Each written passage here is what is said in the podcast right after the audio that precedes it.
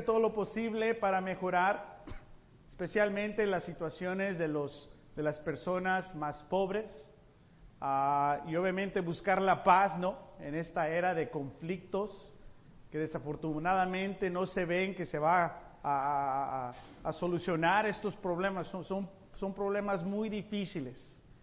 Y creo que como cristianos tenemos un privilegio y tenemos un llamado, una oportunidad de poner nuestra fe más y más en práctica. Entonces, en esta hora, en esta etapa de lecciones, comenzamos esta serie hoy titulada Sígueme. Hoy, la clase de hoy es las promesas de campaña. Eh, obviamente hay muchas promesas ahorita, especialmente si alguien quiere un voto, ¿no? Ah, hay muchas promesas. Ah, tal vez a ti te gusta esa palabra, promesas, porque te gusta que las personas te prometan algo y luego hacen lo que tú quieres. O tal vez no te gusta esa palabra porque siempre te quedan mal. Mejor no me prometas porque ya te conozco. No sé, no sé qué, qué es tu asociación con, con esa, eh, esa palabra. Tal vez como hombre le tenemos miedo a eso, ¿no? A las promesas. Bueno, no te lo prometo, pero voy a intentar.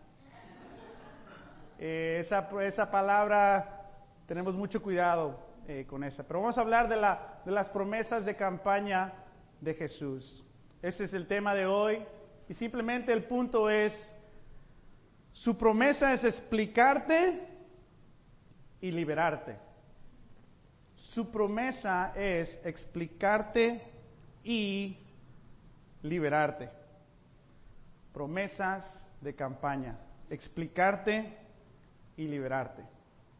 Vamos a ver varias escrituras para continuar con este tema. Y te digo, hoy es una clase de cuatro. A la próxima semana nuestra clase será elección de seguidores. Porque nosotros elegimos a nuestros líderes, pero Jesús, el líder, hace lo contrario. Él elige a sus seguidores elección de seguidores. La tercera clase va a ser legado internacional el domingo después del Día de la Mujer titulado legado. Y vamos a continuar ese tema ese fin de semana y ese domingo la clase será legado internacional. Y concluimos nuestra serie Sígueme con una clase titulada Órdenes Ejecutivas. El líder decide cuáles son las órdenes, el mandato, las órdenes ejecutivas. Pero comenzamos hoy con las promesas de campaña. Jesús dice, entonces Jesús tomó aparte a los doce y les dijo, ahora vamos rumbo aquí, ¿o dónde? A Jerusalén. Antes de tomar la cruz, sabiendo que la cruz está ahí, que sufrimiento está ahí, vemos Jesús cumpliendo su promesa, su deber. Yo vine a morir por los más necesitados. ¿Quién son esos? Todos nosotros. Yo vine a morir por los culpables.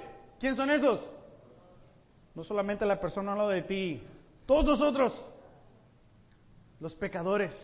Y Él va, no escondiéndose de Jerusalén, pero rumbo a Jerusalén, cumpliendo su promesa. Dice, donde se cumplirá todo lo que se escribieron los profetas acerca del Hijo del Hombre. ¿Qué era lo más importante para Jesús? Cumplir con las promesas del Antiguo Testamento.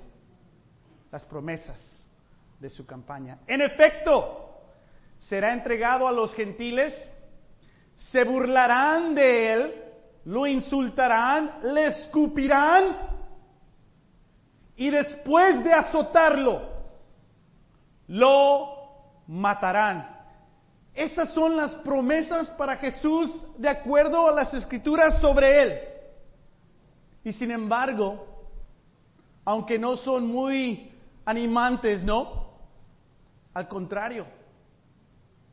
¿Quién, ¿A quién le gusta que le, que le hagan burla? Todos estamos presentes cuando alguien le está haciendo burla a alguien, ¿no? ¿Quién de nosotros dije, sigo yo, sigo yo? Hazme burla a mí. Nadie. En veces duele más que te hagan burla que te den un golpe. Y las escrituras dicen que a Jesús iban a burlar de él. ¿Te imaginas que alguien te escupa en la cara? Y tal vez te ha pasado y todavía te, te, recuerdas y te enojas. Te sale la rabia contra esa persona. No las personas que hablan y escupen. Lo escupen. Que lo van a azotar y lo van a matar y en Jerusalén. ¿Y a dónde va Jesús? A Jerusalén. ¿Por qué? Porque Dios ha prometido esto. Pero al tercer día resucitará. La promesa de ser victorioso sobre el pecado, sobre la muerte. Los discípulos no entendieron nada de esto. Una vez vas a la iglesia y no entiendes nada. ¿Sabe de qué estaba hablando? Es algo normal. A Jesús mismo no lo entendieron. Les era incomprensible, pues no captaban el sentido de lo que les hablaba. Que cómo que, te van a matar. ¿Por qué vas a te eso, eso es totalmente lo contrario, ¿no? Y eso es lo que encontramos en las promesas de Dios. En veces son totalmente lo contrario a las promesas que nos hacen nuestros líderes actuales.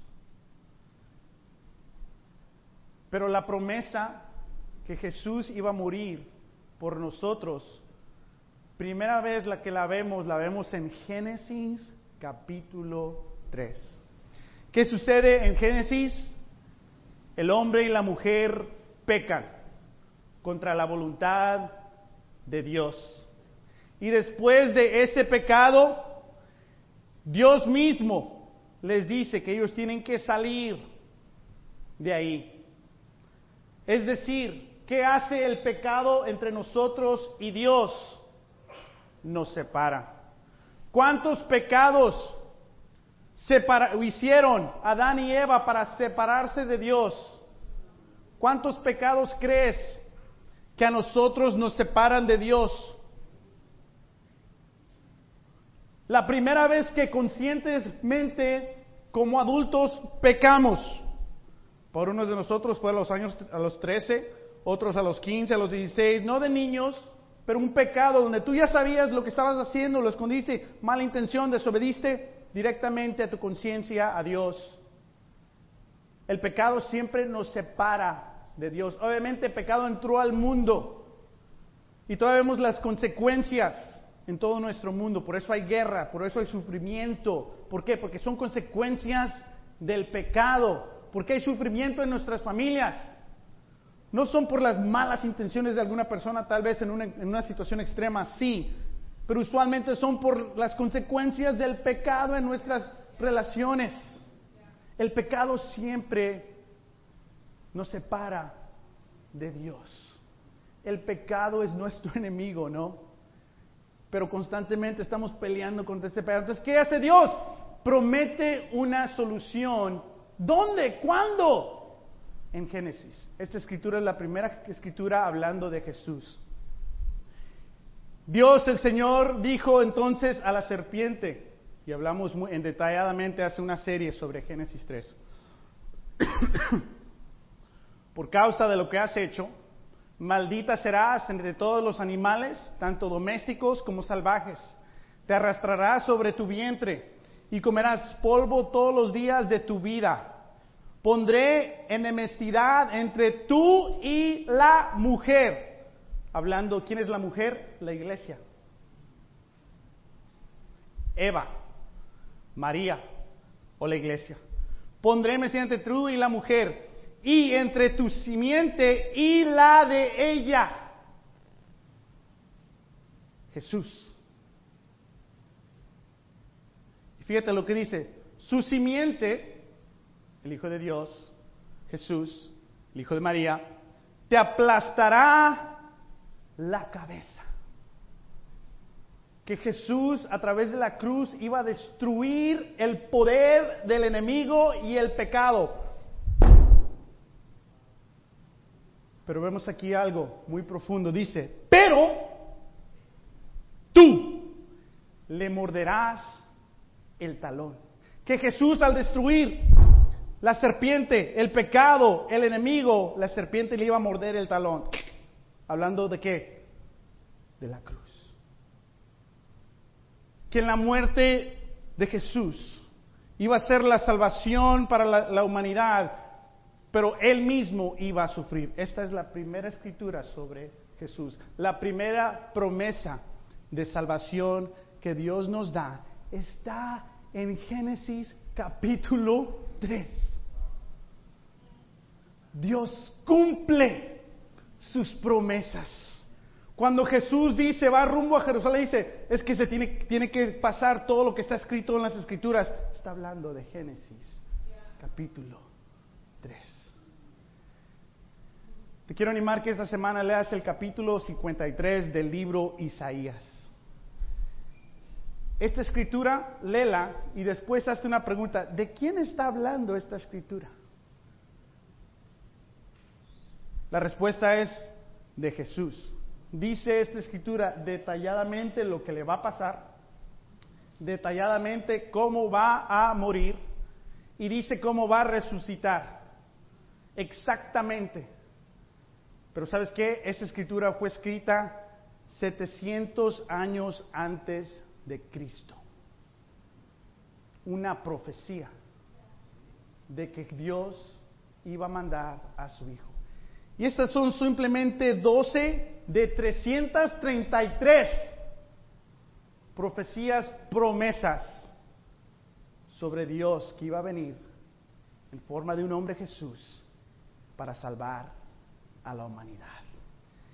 Este es el líder que te dice, ya ves, estás equivocado. No, te dice, sígueme.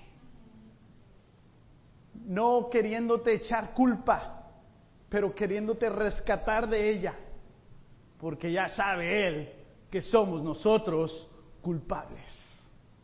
Este es el Dios que dice,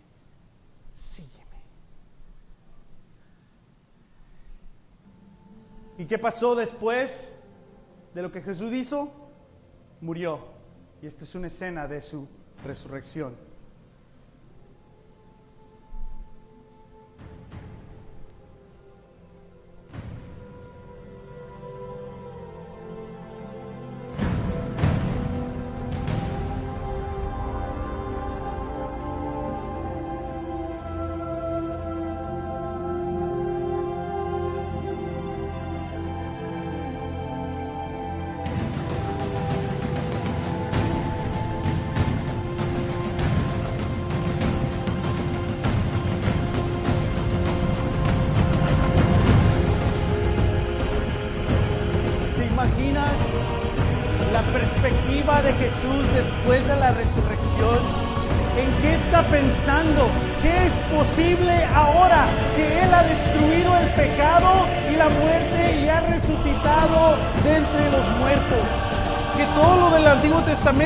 Se ha cumplido. Y ahora hay un remedio, hay una solución, hay una promesa eterna para todas las personas, para toda la humanidad. Esto es lo que hoy se celebra en todo el mundo. Es por eso que estamos aquí conscientes de que hoy es el día, el día de Pascua. Pero sabes, la respuesta inicialmente no fue tan gloriosa. ¿Por qué? Porque gente como tú y yo fueron los que lo estaban siguiendo. Fíjate lo que pasó. Si Jesús dice, esto me va a pasar y al tercer día voy a resucitar, si tú eres su seguidor, ¿qué vas a hacer el domingo? Oh, me dijo que al tercer día, ¿no? Pues me voy a parar ahí a un lado, ¿no? Voy a hacer, voy a hacer línea, ¿no? Ahorita vamos a cenar, ahorita vamos a hacer línea para comer, ¿no? Vamos a estar ahí, ¿no? Mucha gente hace, hace línea cuando se va a abrir, ¿no? Hay una venta, ¿no? Y ahí estamos, ahí ya mero, eh, ya mero, ya todos se paran, ¿no? Y, bien enfocados, ¿no? Y luego cuando abre, ¿qué? ¡Ah! ¡Quítate! Si su, promesa, era, yo voy a resucitar en el tercer día, ¿qué hubieran hecho sus... creerle y esperarlo, no? Cinco, cuatro, tres, dos, uno. Pero ¿sabes qué hicieron? Lo opuesto. Al regresar del sepulcro, les contaron todas estas cosas a los once y a todos los demás. Es que estaban ahí juntos deprimidos. mataron a Jesús. Ah, ¿Qué vamos a hacer? No sé. Ah, sí, dijo que resucitar el tercer día, pero sabe. Ah. Y obviamente las mujeres tomaron la iniciativa.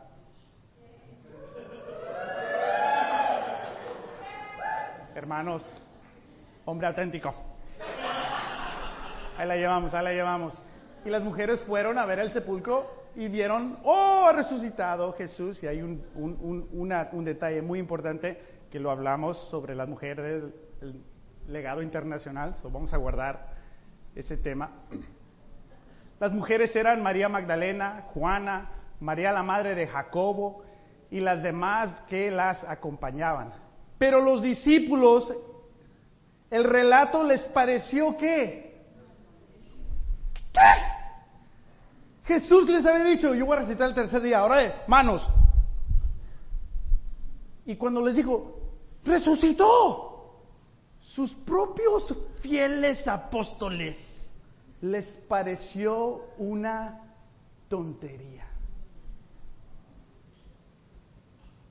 Y ahorita nos hace, uh, qué apóstoles, me, wow.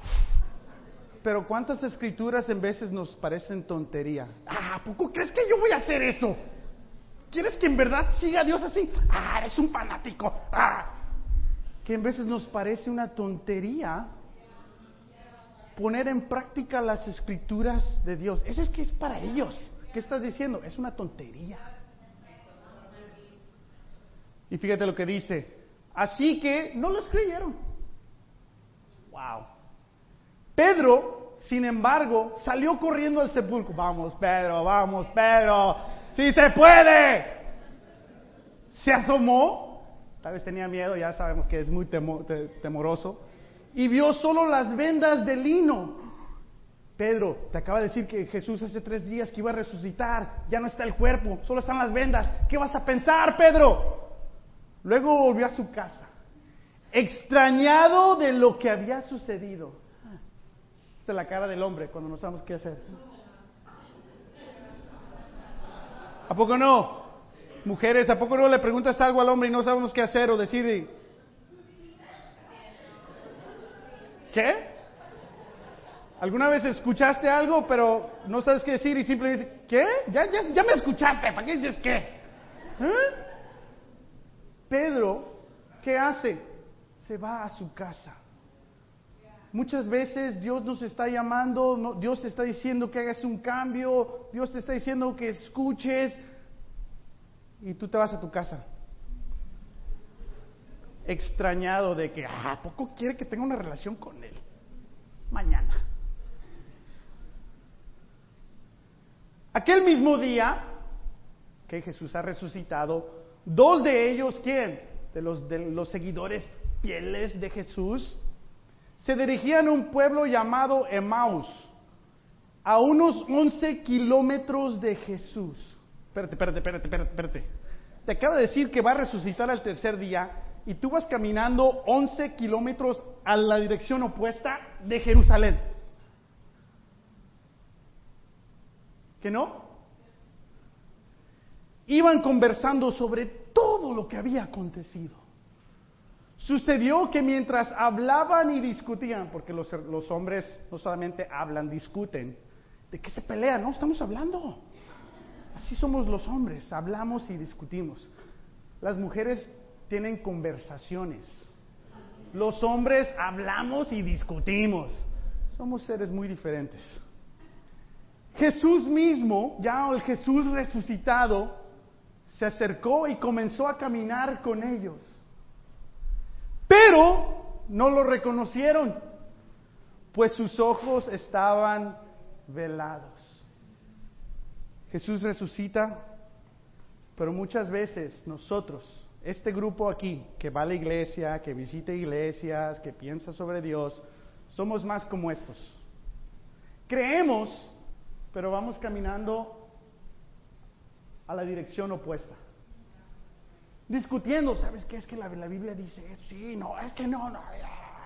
Hablando del cristianismo, hablando de la fe, pero caminando a la dirección opuesta. Especialmente como hombres. No vamos a la acción, a Jerusalén, donde está el riesgo, el peligro, la evidencia, la promesa. Pero para no sentirnos cobardes, nos disfrazamos de religión, de cristianos y hablamos, ah, sí, mira, sí, sí, sí, Acabas de maltratar ahí, ya sabe cuántos, pero te sale un cristiano, hola, ¿qué? Tú eres un fiel, ¿verdad? Oh, sí, mira, oh. Dios te escuchó hace tres, 30 minutos. Y nos la pasamos hablando y creyendo, pero vamos caminando lejos de la acción. Ahora, lo bueno es que Jesús va atrás de ti. Amén. Y va caminando contigo. Tú ahí debatiendo, ¿no? Pero Jesús va contigo. Después de esa, de, caminar, ¿no? ¿Qué hace Dios? Dios cumple sus, promesas, sus promesas. Él quiere explicarte y liberarte. Y fíjate, Jesús habla con ellos y les dice, pues ¿qué no creyeron lo que pasó? Todavía no se dan cuenta que es Él. Y le dicen, no, es que sabe qué. ¿Y sabes qué hizo Jesús? Se sentó con ellos. Y dijo, soy yo. No, fíjate lo que hizo Jesús. Entonces, comenzando por, por Moisés y por todos los profetas, les qué? Porque Jesús quiere explicarte. Explicó lo que se refería a él en todas qué? las escrituras. Si estás confundido, es por la falta de las escrituras. ¿Qué te explica si vas al camino equivocado? Las escrituras. Jesús mismo se sentó con ellos y les dijo, ¿te acuerdas lo que dijo Moisés? Eso significa esto, los profetas significa esto. Todos estaban hablando sobre Jesús, sobre el Mesías, el Salvador, Génesis 3, Isaías 53, y les explicó lo que era la verdad a través de las escrituras. Y muchas veces simplemente escuchamos el mensaje, ten fe, cree, pero en veces eso nos lleva simplemente a dos, tres pasos, ¿no? Pero Jesús quiere que tú entiendas y Él te quiere explicar y liberar. Ahora, las escrituras hablan que Jesús se les apareció por 40 días, dándoles muchas evidencias para que ellos crean. Y muchas veces pensamos que no hay evidencias y separamos la fe y la ciencia. Los medios sociales no nos han dicho que la ciencia y la fe son enemigos. Y eso es un error. La ciencia correcta, ¿no? Tiene que ir de acuerdo con la fe porque este fue el creador. Todo eh, científico, intelectual, que entiende cómo está, se ha hecho el universo y todo, lleva a la conclusión, esto fue diseñado entonces dices, ¿por qué no dicen pues Jesús, Dios? Porque si dicen eso tienen que cambiar sus vidas. El problema no es las evidencias, el problema es querer cambiar nuestras vidas. Pero Dios es paciente, aunque vas ahí hablando de lo que no sabemos. ¿No? Teniendo discusiones, Él va contigo y te quiere alcanzar, explicarte, liberarte para que regreses al camino correcto. ¿Cómo regresas al camino correcto? A través de sus promesas, a través de sus escrituras. Ahora, Tomás. ¿Qué sabemos de Tomás? No creyó, ¿no? Tomás, al que le apodaban el gemelo, Estos sí eran buenos amigos, se daban apodos, ¿no?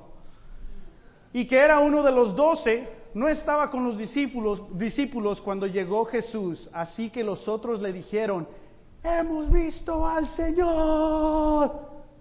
Después ya todos vieron la evidencia de Jesús resucitado, ya estaban todos, ya todos creyeron porque vieron ahí la evidencia. Pero ¿dónde estaba Tomás? No estaba. Entonces,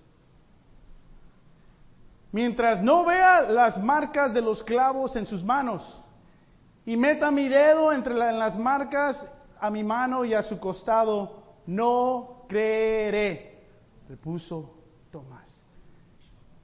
Este es un hombre inteligente que no pone la fe en lo que les dijeron los otros once, sus amigos. Pero él dice, yo quiero ver la evidencia. Si quieres ver la evidencia, hablemos después del servicio. Hay mucha evidencia, no para convencerte, para explicarte y que tú tomes tu decisión. Jesús se da cuenta, obviamente, Dios sabe todo, que Tomás no cree. ¿Qué hace Jesús? Ay, no me creo, no, me, no estuvo Tomás, entonces no va a creer. Voy a regresarme ahí. No. Jesús no regresó. Entonces, ¿por qué no tuvo fe Tomás? Porque no estuvo ahí. Simplemente, cuando no te das presente entre las escrituras, cuando no es presente en la iglesia, ¿qué pasa con tu fe? Pues no crees. ¿Por qué? Porque no fuiste. Algo pasa cuando lees, algo pasa cuando vienes y te reúnes. Oh, wow, Señor, es cierto. Y cuando no vas, que eso no pasa. ¿Cuándo fue la última vez que fuiste dos semanas, tres semanas, un mes, seis meses seguidos a una iglesia? Pues por eso está la fe como está. Y fíjate lo que pasa. Una semana más tarde estaban los discípulos de nuevo en la casa y ¿qué, hizo Tomás? Dijo, no, la otra vez que la otra reunión yo voy a estar ahí, porque no fui y me la perdí. Entonces, ¿qué nos enseña eso de Jesús? Que Jesús esperó una semana para explicarle a Tomás. Y con eso te quiero dar una invitación que vengas de nuevo la próxima semana y que termines la serie explicarte y liberarte. Pero no lo digo por eso, eso está en la escritura. Dice, aunque las puertas estaban cerradas, Jesús entró y poniéndose en medio de ellos los saludó. Estaba todo cerrado y... Y esto no es una excusa para meterte a casas que están cerradas y, y si te agarra la policía, yo solamente estoy siguiendo al Señor. Estoy imitando a Jesús. Eh, no, esa no es la explicación correcta. Pero increíble, cuando no vamos a un evento así, cuando no leemos diariamente, nuestra fe no crece. Y muchas veces Dios espera, a ver cuando lees otra vez, a ver cuando vas a la iglesia, ahí te voy a encontrar. So, vemos diferentes aspectos. Unos estaban caminando, Jesús los siguió. Unos no creyeron, a ver si vienes para la otra semana. Pero lo que sí vemos es un Dios dando hecho sus promesas. Vamos a concluir. Dice Jesús aquí, cuando se metió a la casa, dice, la paz sea con ustedes. Le dijo a Tomás, pon tu dedo aquí y mira mis manos. Acerca tu mano y métela en mi costado. Y no seas incrédulo, sino hombre de fe. La respuesta de Tomás al poner sus manos dentro de las heridas y el costado. Fíjate lo que fue después de ver la evidencia, después de que Jesús le explicó. Fíjate su respuesta. Señor mío y mi Dios. Antes, cuando no vino, yo no les voy a creer. Pero ahora era un Dios personal, un Salvador personal. Porque me has visto, has creído, les dijo Jesús. Dichosos los que han visto y sin embargo creen. Los que no han visto sin embargo creen. Jesús hizo muchas otras señales milagrosas en presencia de sus discípulos, las cuales no están registradas en este libro. Pero estas han escrito para que ustedes, hablando de nosotros, crean que Jesús es el Cristo, el Hijo de Dios, y para al creer en su nombre tengan vida. Las escrituras son promesas de Dios para explicarnos y liberarnos. La promesa de campaña para explicarte y liberarte. Quiero que nos acompañes el resto de la serie titulada Sígueme. En esta temporada de elecciones se busca un candidato presidencial, pero no te olvides de un candidato personal. Seas quien seas, creas lo que creas, hagas lo que hagas, Jesús te dice, sígueme. ¿Qué promesa tenemos? No gente perfecta, pero todos somos llamados a seguirlo. Esta es las próximas clases que vamos a tener. Elección de seguidores, legado internacional y órdenes ejecutivas. Feliz día de Pascua. Muchas gracias por estar con nosotros. Amén. Que a Dios sea la gloria.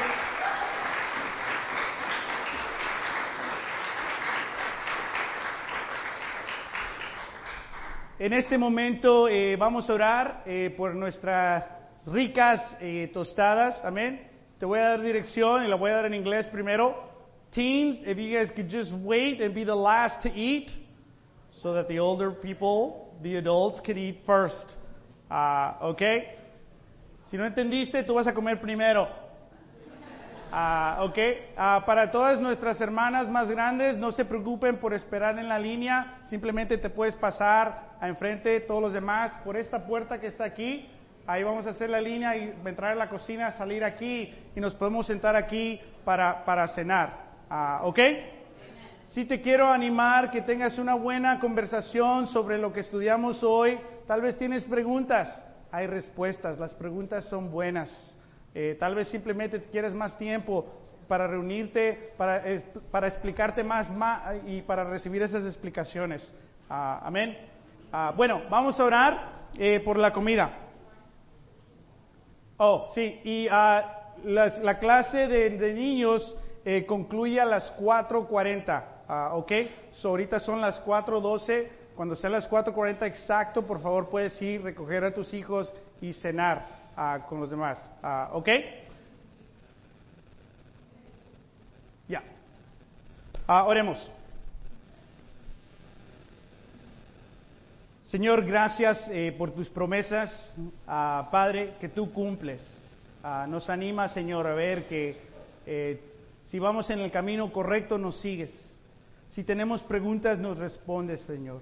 Pero al mismo tiempo nos llamas eh, a seguirte, Señor. Gracias por creer en nosotros. Bendice este tiempo que nos resta juntos, esta cena deliciosa, Señor. Gracias por todas las manos que sacrificaron, que vinieron, trajeron, donaron la comida para poder uh, cenar y celebrar este día de Pascua, Señor.